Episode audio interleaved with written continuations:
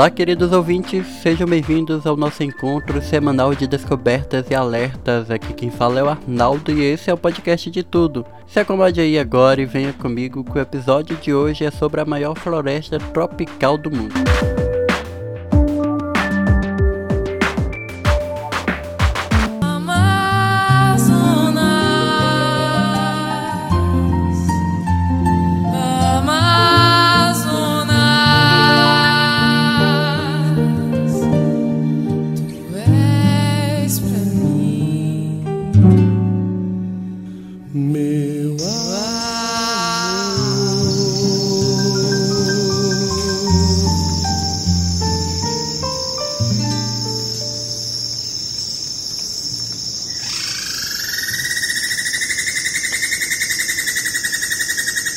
Ela é a maior floresta tropical do mundo e tem a maior biodiversidade do planeta. A maior parte da Amazônia está no Brasil, com cerca de 69% da floresta, seguido pelo Peru, com 13%, e pequenas quantidades na Venezuela, Colômbia, Equador, Bolívia, Suriname, Guiana e Guiana Francesa. Em território brasileiro, o bioma está presente nos seguintes estados: Acre, Amapá, Amazonas, Pará, Roraima, Rondônia, Tocantins e parte do Maranhão e do Mato Grosso, o equivalente a quase metade do território nacional. Abriga uma flora sem igual, onde a Vitória Regia, uma planta típica da região, se destaca como uma das maiores plantas aquáticas do mundo. Ela pode atingir até 2,5 metros e meio de diâmetro e suportar até 40 quilos. Para você ter uma ideia, a Amazônia é tão grande que se fosse um país, seria o sétimo maior do mundo. O bioma também é conhecido por seus rios voadores, que é uma massa de ar úmida que viaja da Amazônia para todo o Brasil. Essa massa é responsável pela formação das chuvas em todo o país e por amenizar a sensação de calor, que tem uma relação direta com as árvores locais. Entre as 6 mil espécies de árvores conhecidas, algumas delas têm raízes que chegam a mais de 30 metros de profundidade para retirar a água necessária do solo. E aí, quando essa água chega aos galhos e flores, a árvore transpira e alimenta a umidade da região.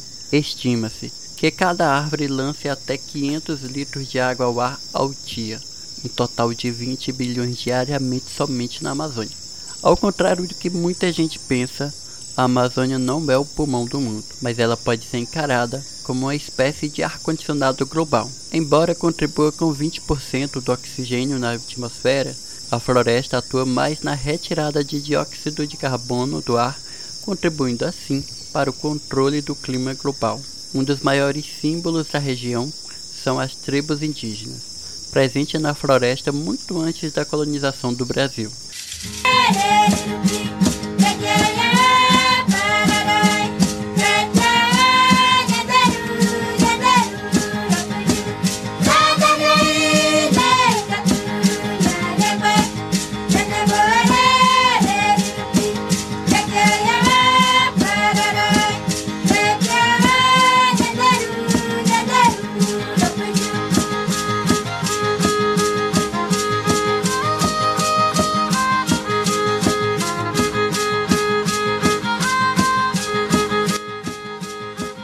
Para celebrar tanta grandiosidade, foi definido dia 5 de setembro para comemorar o Dia da Amazônia.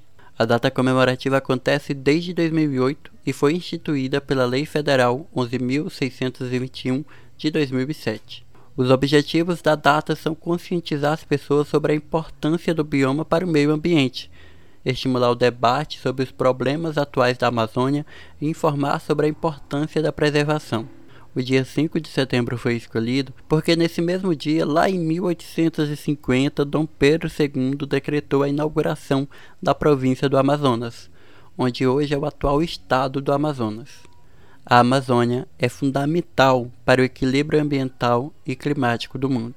No entanto, algumas atividades econômicas ilegais praticadas na Amazônia, entre elas extração de madeira, agricultura, pecuária e mineração, tem causado desmatamento e enormes impactos em todo o Brasil. Números do Instituto Nacional de Pesquisas Espaciais apontam que o desmatamento na floresta amazônica, cresceu 33% entre agosto de 2019 e julho de 2020, em comparação ao mesmo período entre 2018 e 2019. De acordo com os dados do Instituto Nacional de Pesquisas Espaciais, a situação mais delicada está no Pará, que abrange o maior território desmatado. O Amazonas é o segundo estado com maior área desmatada, seguida do Mato Grosso.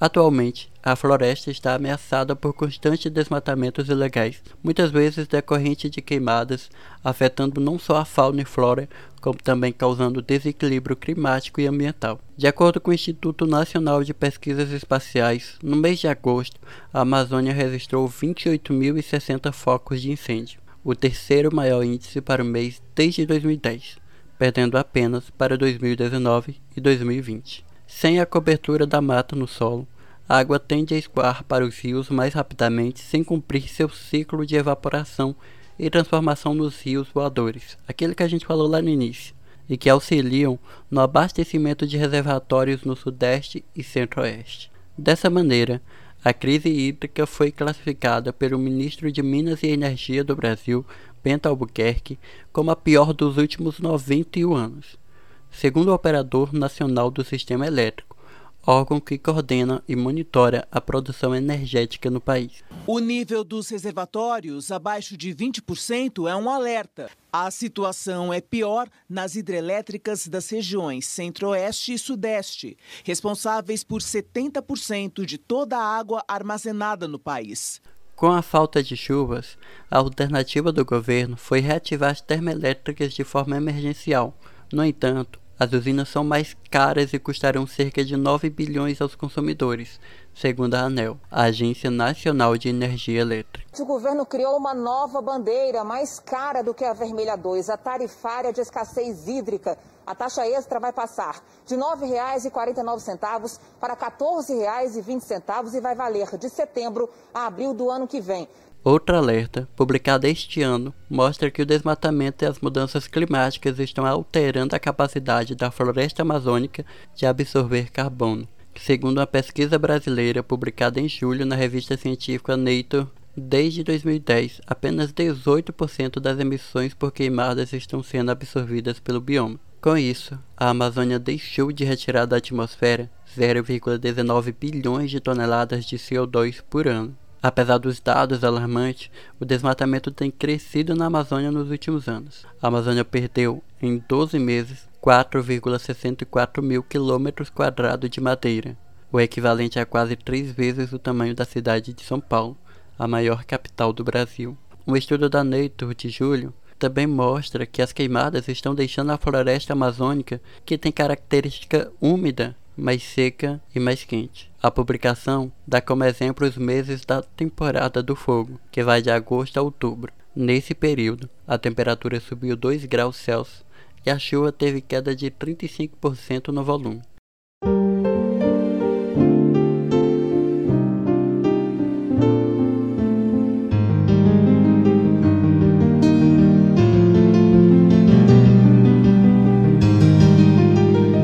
A Amazônia é um dos maiores reservatórios de água doce do mundo, essencial para a vida na Terra. O bioma se estende ao longo da bacia amazônica, a maior bacia hidrográfica do mundo, com cerca de 6 milhões de quilômetros quadrados e mais de um mil afluentes. Porém, o desmatamento e o fogo estão comprometendo a água na região. O Rio Negro perdeu 22% da sua superfície desde os anos 90, segundo o MEP Biomas. Um estudo internacional com a participação de cientistas brasileiros, publicado no dia 1 de setembro, também na revista científica Nature, revela que os incêndios que atingiram a Amazônia desde 2001 podem ter afetado 95,5% das espécies de plantas e animais vertebrados conhecidas em todo o bioma. A publicação destacou que o fogo neste período afetou 53 das 55 espécies de mamíferos ameaçadas de extinção.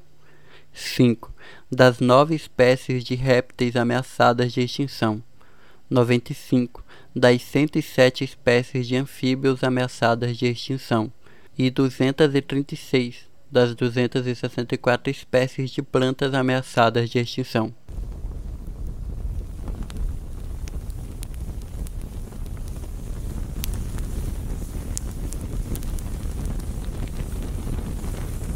Como a gente pode perceber, preservar a Amazônia é preservar a qualidade de vida de todos os seres vivos com impactos para boa parte do planeta.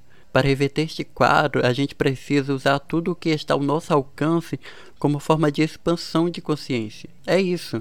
Não tem mais a ver com proteger o futuro, tem a ver com agora. Para reverter este quadro, a gente precisa usar tudo o que está ao nosso alcance como oportunidade de nos informarmos, de agirmos pela visibilidade da floresta. Apesar de parecermos tão pequenos diante do todo, Individualmente, cada um de nós temos a chance de fazer escolhas melhores, mais conscientes, além de cobrar ações maiores. Preservar a Amazônia é uma questão de interesse global e deve se tornar uma das grandes prioridades do nosso tempo. E sim, é possível preservar a Amazônia e sua biodiversidade. Precisamos de compromissos, de medidas ousadas para aumentar o monitoramento dos ecossistemas, restaurar as áreas degradadas e criar um mercado vibrante para as atividades produtivas sustentáveis, como por exemplo os produtos amazônicos não madeireiros. Conter o desmatamento é mais efetivo do que plantar novas áreas. Mesmo assim, iniciativas de restauração florestal são muito importantes.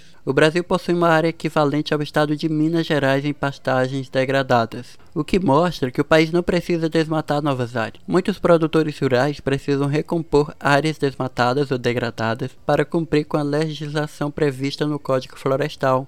E afinal, quanto que custa ao governo manter a floresta em pé? É preciso avançar nessa quantificação para que o governo possa pensar um modelo mais sustentável para a Amazônia. A floresta amazônica leva umidade para toda a América do Sul, influencia no regime de chuvas na região, contribui para estabilizar o clima global e ainda tem a maior biodiversidade do planeta. A região é berço de inúmeras civilizações indígenas e, além disso, constitui-se numa riquíssima fonte de matérias-primas alimentares, florestais, medicinais, energéticas e minerais. Portanto, é preciso a gente entender que a floresta não traz apenas benefícios para o setor agrícola, hidrelétrico e para atividades industriais, mas a sua preservação pode evitar eventos climáticos extremos no país. Parece um velho clichê dizer que preservar e lutar pela conservação da Amazônia é extremamente importante, necessário e urgente. A realidade é grave. Os dados são claros. Proteger o maior bioma brasileiro é salvar a humanidade de um desastre sem volta. O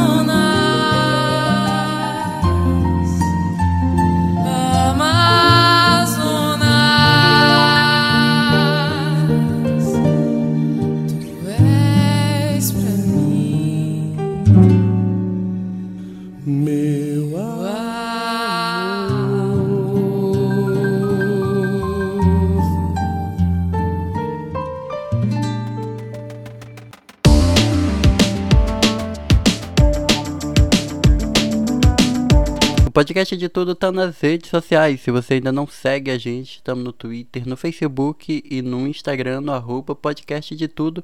E agora também no youtube.com barra podcast de tudo. Siga, curta e compartilhe nossas páginas com seus amigos. E o episódio de hoje fica por aqui. Muito obrigado por você ter ouvido. Até o próximo. Beijão e tchau.